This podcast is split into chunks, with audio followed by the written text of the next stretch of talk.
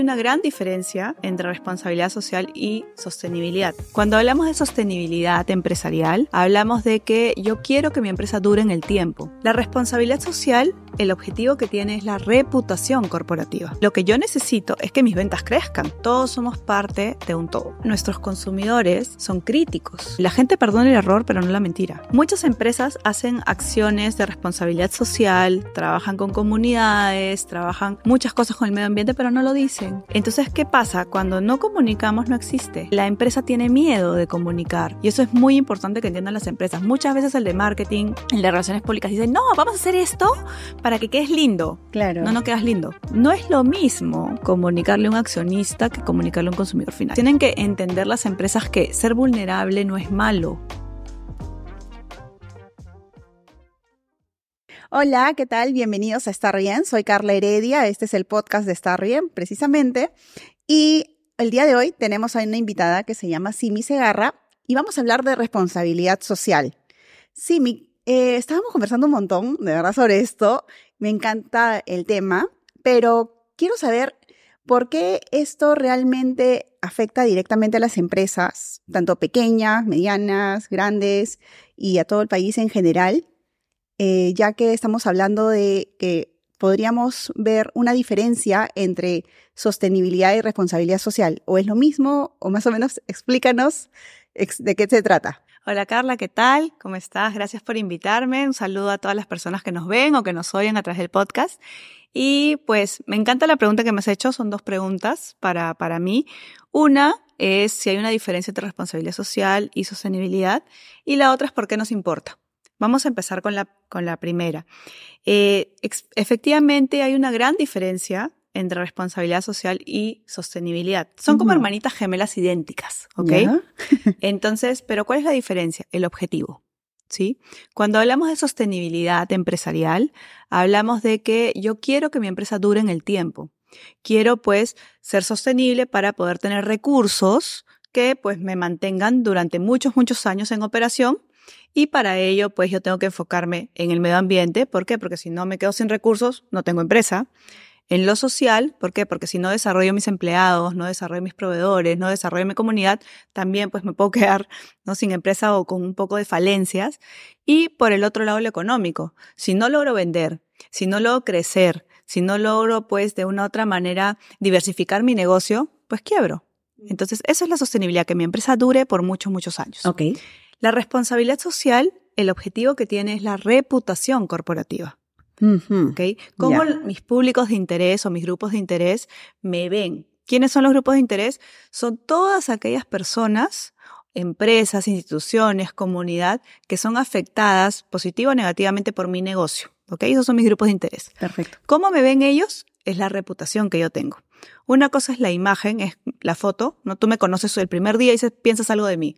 Te caigo bien, te caigo mal, fin. La impresión. Exacto, esa es la imagen. Pero la reputación se va a basar en mis acciones. A medida que tú me vas conociendo, cómo yo me comporto, cómo conversamos, cómo tú me ves, va a ser la reputación que yo tenga. Es lo mismo en una empresa. Mm, muy bien. Los públicos tienen una imagen de la empresa y pues a través de las acciones que hace esta empresa, a través de cómo se, cómo se contacta con sus grupos de interés, genera la reputación.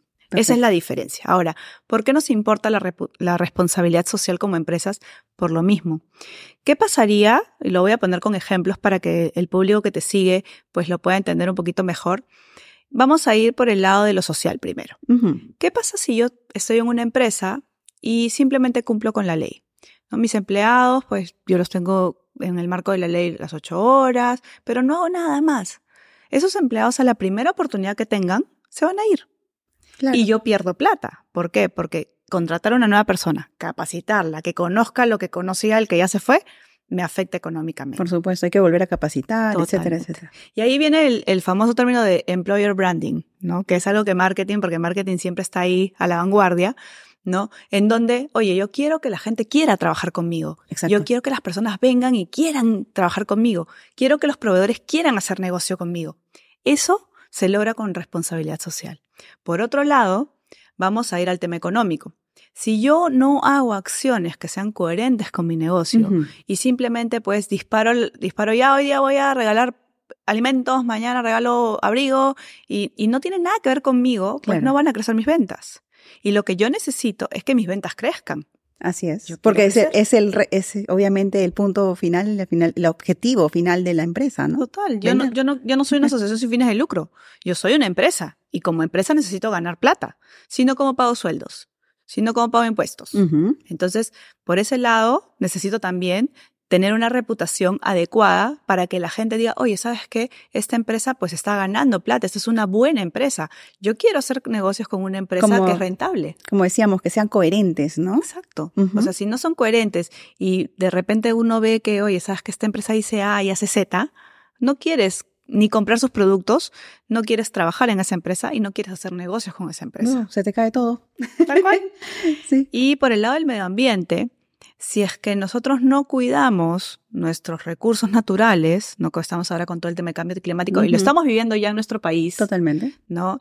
Eh, de una u otra manera también se te acaba el negocio. De una u otra manera, ¿qué pasa cuando viene el fenómeno del niño? Claro. que eh, empiezan a subir los precios, hay inflación y entonces todos los negocios de una u otra manera se ven impactados.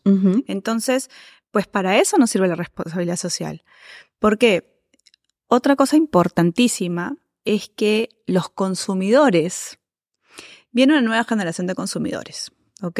Y esto es históricamente, ha ido cambiando. Antes nosotros simplemente creíamos a la marca. Nos salía el comercial, toma mi gaseosa, toma mi galleta, y tú, sí, lo voy a tomar. Pues ahora nuestros consumidores son críticos. Si nuestra empresa se ve involucrada en maltrato al personal, se ve involucrada en contaminación, se ve involucrada en que de una u otra forma maltrata comunidades, Mm. No nos van a comprar. impacta en, li- literalmente en el negocio. totalmente. Entonces, por otro lado, tenemos los empleados. Si yo sé que es una empresa corrupta, si yo sé que es una empresa pues que de una u otra manera contamina, no quiero trabajar ahí. A la primera que pueda, pum, me voy.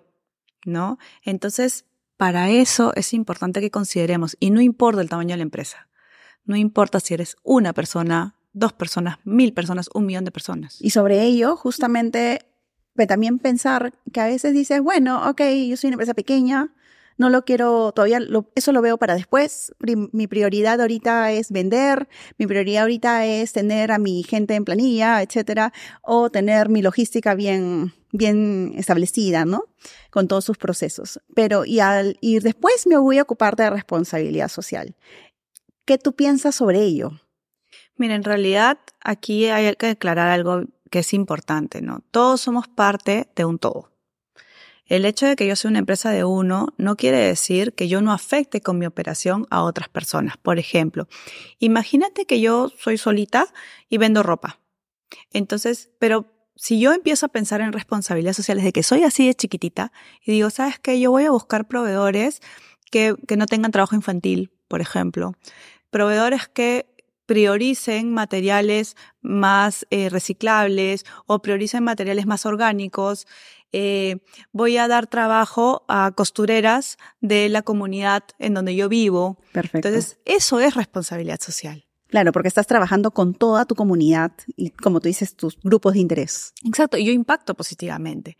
Entonces, ese mito de que la responsabilidad social es para empresas grandes, que se encarguen ellos, pues realmente no es así. Y, y por lo general lo podemos po- lo podríamos poner tal vez en marketing o lo podríamos poner dentro de un departamento. Ah, no, vamos a ponerlo como seguridad y salud, que algunos lo ponen, ah, vamos a ponerlo en la parte técnica, ¿no? Y no necesariamente es así, porque esto es, como, como me comentabas, es transversal y va más allá, es hasta incluso Perú, ¿no? Esto es algo más global.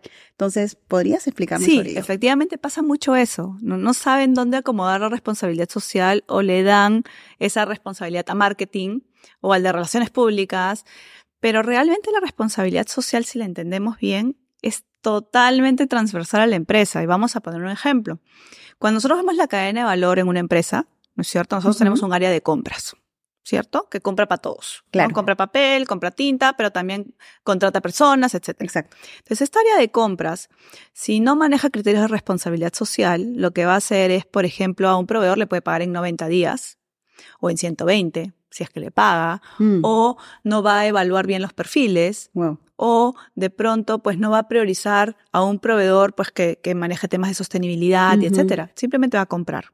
Pero cuando yo, desde la planeación del negocio, yo digo, oye, no, sabes que yo quiero que mi área de compras me ayude a ser más responsable socialmente. Entonces yo empiezo a hacer ciertos criterios para poder contratar proveedores que cumplan con mis propósitos, con mis valores. Un procedimiento entonces de tener de evaluación de proveedores, Por eh, ejemplo. evaluación y, prove- eh, ¿no? y- y Homologación. homologación. Entonces, pero, ¿qué es lo que yo homologo? Mis valores corporativos. Exacto. Porque si yo digo, oye, yo quiero ser una empresa responsable con mi comunidad y estoy contratando un proveedor que contamina, o un proveedor que tiene trabajo infantil, o un proveedor que, que no le paga a sus proveedores, pues no soy responsable. Entonces no lo puedo poner como valor corporativo mío. claro. Porque lo que hace esa persona o lo que hace el tercero también me afecta a mí. Exacto. E- Entonces, Eso es esa es muy, muy importante lo que acabas de mencionar, porque eh, a veces uno dice, ay, no, pero cualquiera, el que me dé el precio más barato, y a veces compra, solamente está evaluando el más barato y no necesariamente todo lo que acarrea esa empresa atrás, ¿no? Y, a sus proveedores también de esa empresa y también sus procesos de cómo los está realizando, si los está realizando bien y que si los están, si hay una auditoría de que esté con- controlando que haya una calidad de la, del producto o del servicio que se brinda, ¿no? Y además no solamente va por ese lado, también cómo yo puedo desarrollar a mis proveedores. Eso. Mi proveedor es chiquito, oye, ¿yo qué capacitaciones le puedo dar? Ujú. Oye, ¿yo cómo lo puedo ayudar a crecer? Impactar positivamente también en tu proveedor, no solamente en tu cliente, ¿no? ¿Y eso qué va a lograr? Que tu proveedor va a estar más fidelizado, te va a dar mejores precios, va a querer trabajar contigo. Y cuando hay una crisis, porque puede pasar, pues tu proveedor Como va a estar ahí pasó. contigo. Exacto, tu proveedor va a estar ahí contigo. Si tú le dices, mira, no te puedo pagar en 60, te puedo pagar en 90, 120, dámelo a cómodas cuotas mensuales, te lo van a hacer. ¿Por qué? Porque ellos saben qué clase de empresa eres tú. Entonces, eso es súper importante. Igual, si lo vemos en recursos humanos, cuando nosotros contratamos personas, oye, ¿cómo yo hago crecer a mi empleado? ¿Cómo genero el bienestar en mis empleados? ¿Cómo de una u otra manera, pues, hago que, que mis empleados no solamente se sientan bien físicamente, sino también emocionalmente, la salud mental, ¿no? Entonces, eso también es responsabilidad Entonces, social. responsabilidad social es transversal a la empresa. Para todos, para todos hay. Porque podemos hablar de compras, ¿no? Si yo, por ejemplo, doy, compro con el precio justo, puedo hablar de ventas, puedo hablar de marketing. Totalmente. Totalmente de ventas, por supuesto, porque incluso ventas va a llevar la imagen corporativa, esta responsabilidad social al, al, al cliente. Por supuesto, y no solo es eso, cliente. sino que además, esto, oye, estoy poniendo un precio justo para el cliente. Eh, por el lado de marketing, ¿estoy comunicando responsablemente o estoy mintiendo en la comunicación? Porque no sé si te ha pasado cuando ves las publicidades a veces de las hamburguesas, tú ves una hamburguesota que rico Claro. y dices, Y cuando recibes, tal está toda plata- aplastada. ¿Y eso qué te afecta? Tu eso te afecta la reputación de la empresa, porque ¿qué va a decir la gente? Ah, no, eso es pura foto. Eh, Ahí está la responsabilidad social también. Ah, Qué importante. Uy, se me ocurren varias. Es No, que es sí. así, es Qué- así. Qué importante, ¿no? Porque a veces incluso hay hasta fotógrafo de comida. Pero, cual. ¿y, ¿y cómo podríamos comunicar? Porque a veces uno piensa, también conversábamos sobre ello eh, antes de grabar, eh, ¿cómo se puede comunicar eso? Porque a veces uno piensa solamente, ah, lo posteo en mi LinkedIn, lo posteo en, no sé, en Instagram, TikTok, etcétera. Pero ¿qué otras maneras hay de poder impactar eh, positivamente a nivel transversal, como hablábamos, en todos los niveles de la empresa y que ellos también sean como comunicadores de ello, ¿no? Al mismo tiempo. En realidad esa es una gran pregunta y creo que desde mi perspectiva es algo que muchas empresas todavía no han entendido. Y me gustaría ponerlo en dos partes, ¿ok? Por un lado, desde chiquitos nos han enseñado a que tu mano izquierda no sepa lo que haces con la derecha. ¿no? Entonces, cuando tú haces una, una caridad o una, algo bonito por alguien, lo haces perfil bajo, dices, no, que nadie se entere, porque si no la gente va a pensar que yo lo estoy haciendo para que digan qué buena que soy, ¿no? Entonces, tú lo haces perfil bajo. Y eso se aplica a las empresas. Muchas empresas hacen acciones de responsabilidad social, trabajan con comunidades, trabajan muchas cosas con el medio ambiente, pero no lo dicen. Porque dicen, no, pues, ¿cómo voy a estar diciendo? ¿no? Claro. Eso- Sí, eso es lo que uno pensaría, porque si no, no sé, la competencia o el cliente final eh, podría decir, ay, no, para la foto. Tal cual. Y ojo con eso, eso es bien importante y me gustaría tomarlo para, para, para hablar un poquito Sí, después claro. de la foto. Entonces, ¿qué pasa? Cuando no comunicamos no existe. Entonces, ¿qué ha pasado, por ejemplo, con las mineras? ¿no? Las mineras tienen muchos temas de responsabilidad social, hacen inversión social, filantropía, pero también acciones de responsabilidad social, sobre todo con sus comunidades. Por supuesto. Entonces, no lo comunican. Y entonces, ¿qué pasa? La opinión pública, que es un gran grupo de interés, eh, dicen, no, las mineras contaminan, las mineras tratan mal, las mineras esto, pero ¿por qué? Porque no sabemos todo lo que sí hacen. Y hace poco las mineras, la Asociación de Minería, ha empezado a, sacar comerciales de televisión a decir, mira, la minera ha traído tanto dinero a nuestro país, ha invertido tanto en carreteras, ha invertido tanto en educación, ha invertido...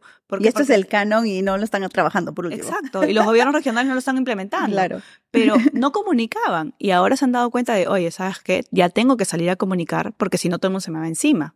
Entonces, hay que saber eso ahora. Por el otro lado, tenemos que la empresa tiene miedo de comunicar. ¿Por qué? Porque cuando tú comunicas estás en un estado de vulnerabilidad también. ¿Por qué? Porque puedes ser presa de críticas o puedes ser presa también de que las personas digan, oye, lo que tú estás haciendo no necesariamente... Eh, pues, ok, tú dices, tratas bien a tus empleados, pero por el otro lado no le pasa a tus proveedores. Claro. Entonces, ¿qué es lo que tendríamos que hacer ahí? Oye, comunica lo que estás haciendo bien, pero también conócete. Tienes que saber en qué puedes mejorar como empresa. Y eso es para todo, ¿ah? Uno tiene que conocerse para poder implementar hacia afuera, ¿no? Totalmente. A mí me encanta poner primero en persona porque lo que pasa en una persona puede implementarse en una empresa. Totalmente, sí. Entonces, por ejemplo, en este caso, ¿yo qué haría? ¿no? Si yo sé que tengo ciertas debilidades en algunas áreas de mi empresa, pues empiezo a comunicar lo bueno, pero también empiezo a hacer un plan de acción para mejorar lo que yo sé que podría ser un posible riesgo comunicacional o riesgo reputacional. Entonces, si yo sé que tengo un problema con logística en el tema de pago de proveedores, empiezo a tomar acción. Empiezo a hacer una política de pagos, empiezo a hacer un código para los proveedores, empiezo a ver cómo puedo hacer esta aceleración para que cuando salga la crítica, porque siempre va a haber crítica, eh, pues yo esté preparado para decir, sí, efectivamente, es un error. Pero estamos trabajando en ello, pero estamos apuntando a mejorar en esto. Qué importante ser sinceros también, ¿no? Y no solamente tirar, echarle tierrita y tratar de que pase esta, esta crítica eh, rápido. Y eso pasa mucho porque vamos a retomar el tema de la foto que, mencionaste hace un momento, ¿no? Eh, las, a veces las empresas realmente, sí he visto muchos casos, que actúan para la foto. ¿ok? Hacen una acción social o hacen alguna acción para la foto, pero no está dentro de sus valores, no está dentro de su cultura corporativa. Entonces, eso se nota. Ahí vienen los famosos washings, ¿no? Hoy estamos en el 8M, todos somos morados. Hoy estamos en el mes del cáncer, todos somos rosados. Estamos en el mes del orgullo gay, todos somos de colores. Nada más. Y exacto, y no hay más allá, no hay acciones y acuérdate, la reputación se basa en acciones, en que tú realmente hagas las cosas coherentemente para que de una u otra manera no haya este tema de, oye, dices A, pero haces Z. Entonces, cuando entendemos eso y no nos preocupamos en la foto, la foto es importante simplemente para saber cómo estoy ahorita, ¿no? Ok, ¿cómo estoy? Eh, como un diagnóstico.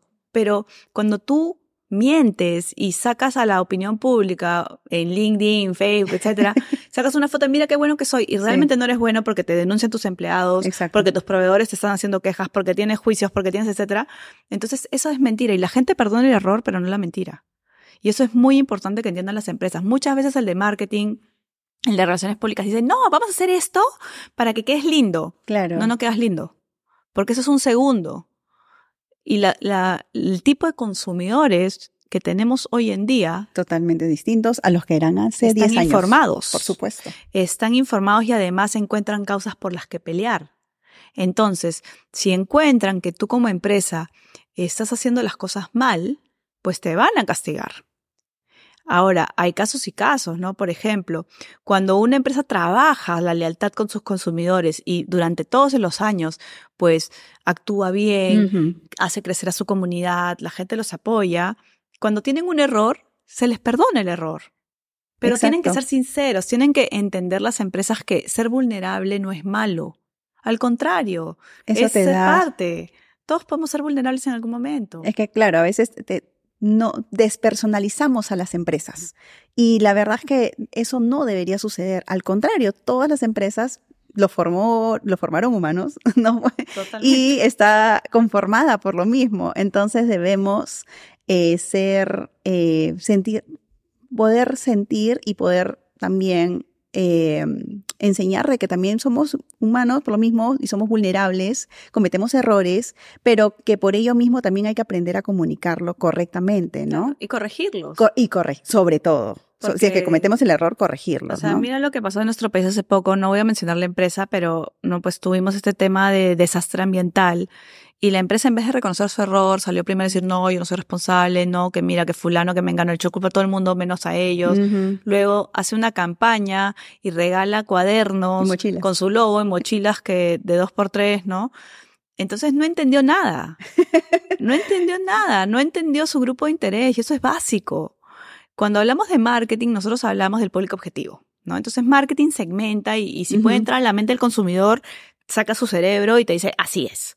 En responsabilidad social no tenemos un solo público objetivo. Mm. Todos los grupos de interés son nuestro grupo objetivo. Ahora, como no podemos abarcar todo, qué buenazo eso. Tenemos que priorizar en base al impacto en nuestra empresa. Por ejemplo, ¿qué pasa si me quedo sin accionistas? No tengo plata. ¿Son prioritarios? Por supuesto. ¿Qué pasa si me quedo sin proveedores? No tengo que vender. ¿Son prioritarios? Por supuesto. ¿Qué pasa si me quedo sin clientes? No genero ingresos. Son prioritarios, por supuesto. Ahora, la ONG Pepito de los Palotes, que ve el tema de ballenas en, Estados Unidos, mm, eventualmente lo podré ver, si me dejo entender. Sí. Entonces, ahí viene el tema de la comunicación. No es lo mismo comunicarle a un accionista que comunicarle a un consumidor final. Eso de todas maneras, cada lenguaje hay que saber cómo llevarlo. Totalmente. O sea, hay, o sea, ahí, a tu target. Eh, nosotros hablamos en comunicación, que es lo básico que nos enseñan en colegio, ¿no? Hay un receptor, hay un emisor, hay un canal y hay un mensaje. No hay un código del mensaje. Entonces, eso lo hemos aprendido desde niños, pero no lo aplicamos en nuestra vida.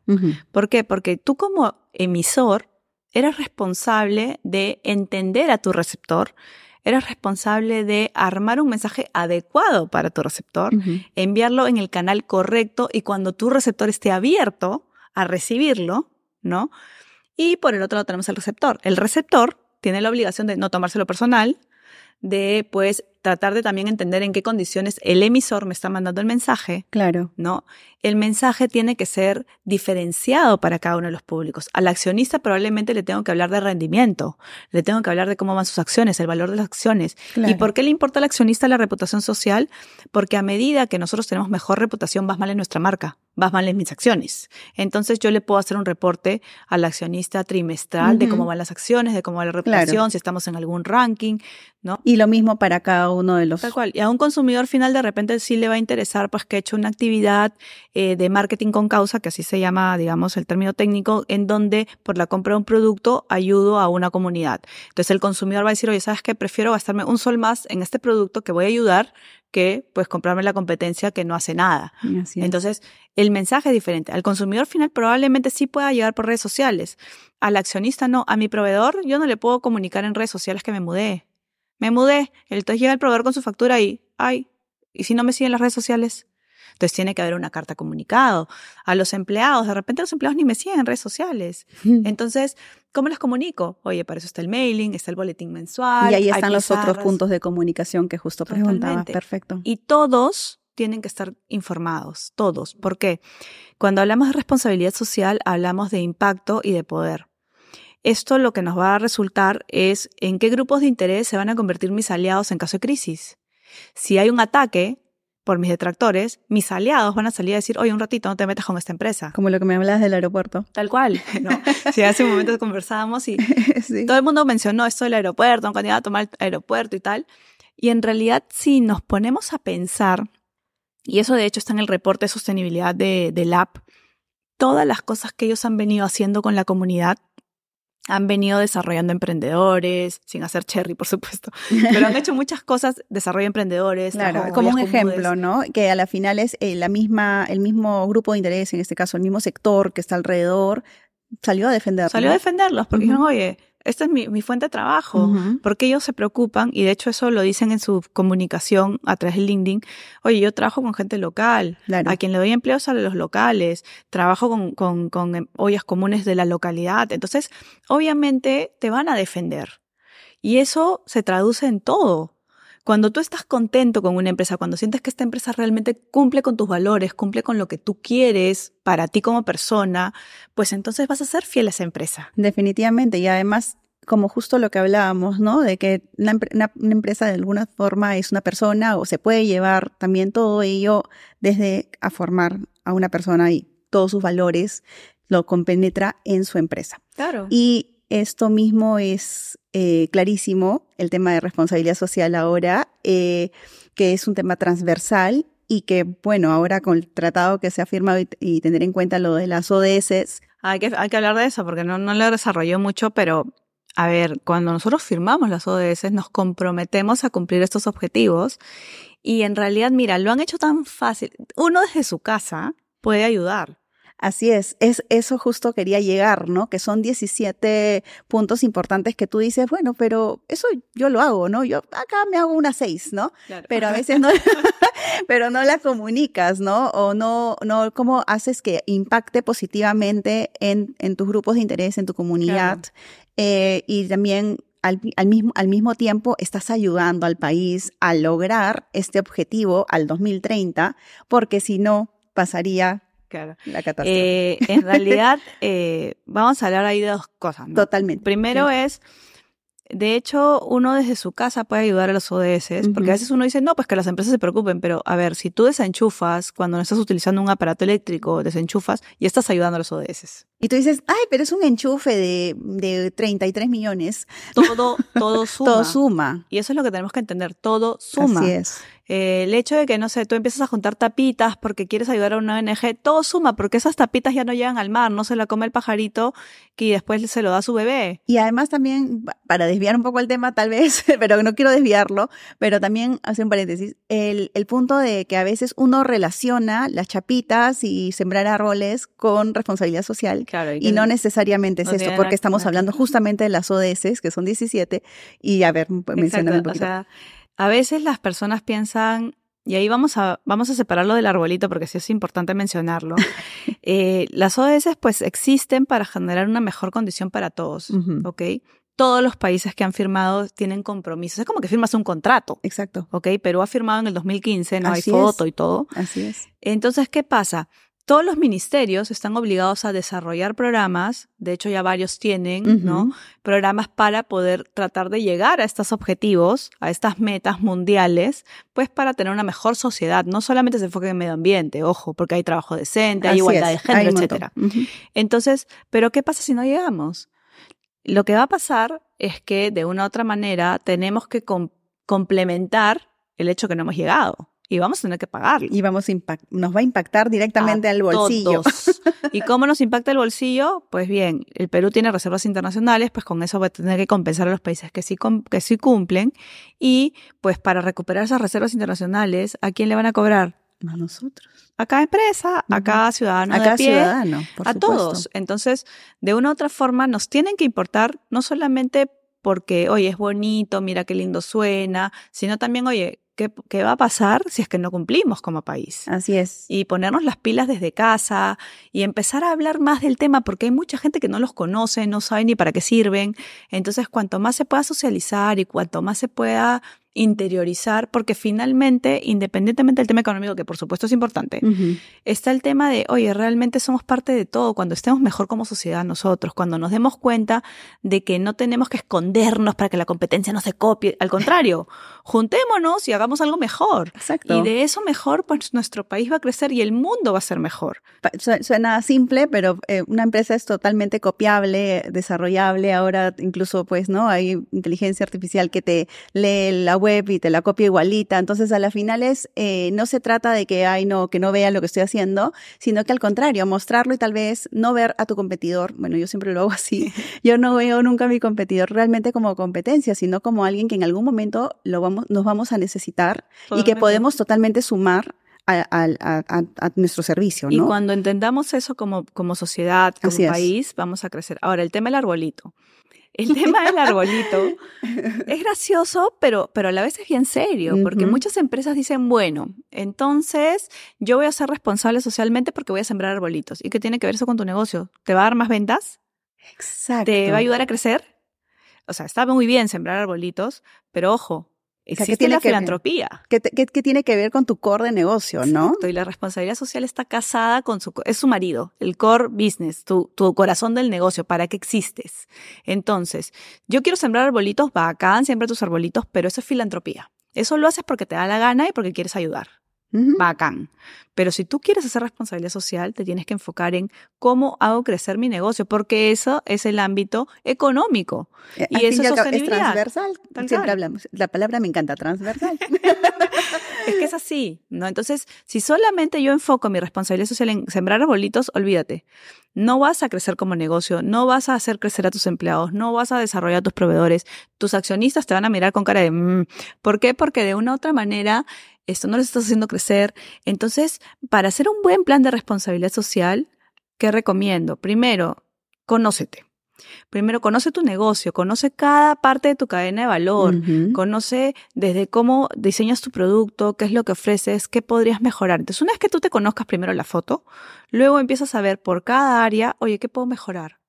O qué estoy haciendo bien, o qué, qué- dónde tengo oportunidades de mejora. Y lo que estoy haciendo bien, pues lo comunico, lo digo, y no es. solamente hacia afuera, hacia adentro. Hay empleados, hay empresas en donde tú le dices, oye, qué chévere tu empresa porque está haciendo esto, y, te miran y te dicen, ¿qué, ¿ah? qué me estás hablando? Claro, Claro. es como que te miran así como, ¿what? ¿No? O por el contrario, te dicen, ah, sí, la empresa dice que hace eso, pero a nosotros nos trata mal, o a nosotros nos explota. Entonces, ahí hay que tener mucho cuidado. ¿no? Entonces, conocerte. Luego, empezar a ver, oye, ¿dónde están las oportunidades de mejora? Conocer, saber qué dicen tus públicos de interés. Y no en el sentido de, De una marketing. encuestita tampoco, ¿no? No solamente queda allí. No es, Exacto. no No, solamente, solamente, queda ah, ya, me evaluaron con 8 y ya, chao. No, ¿por qué el 8? ¿Por qué no Exacto. 10?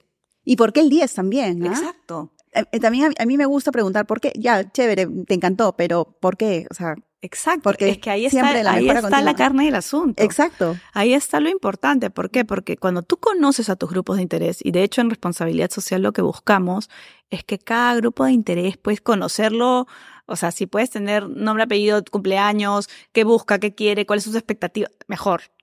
Ahí nos parecemos mucho a marketing, porque marketing segmenta, segmenta. y hace el Canva, y hace el mapa de empatía, ya. Igual deberías hacerlo por cada grupo de interés. Y entonces, cuando tú tienes eso, empiezas a decir, ¿qué acciones que yo puedo tomar en mi cadena de valor van a ser de impacto para ellos?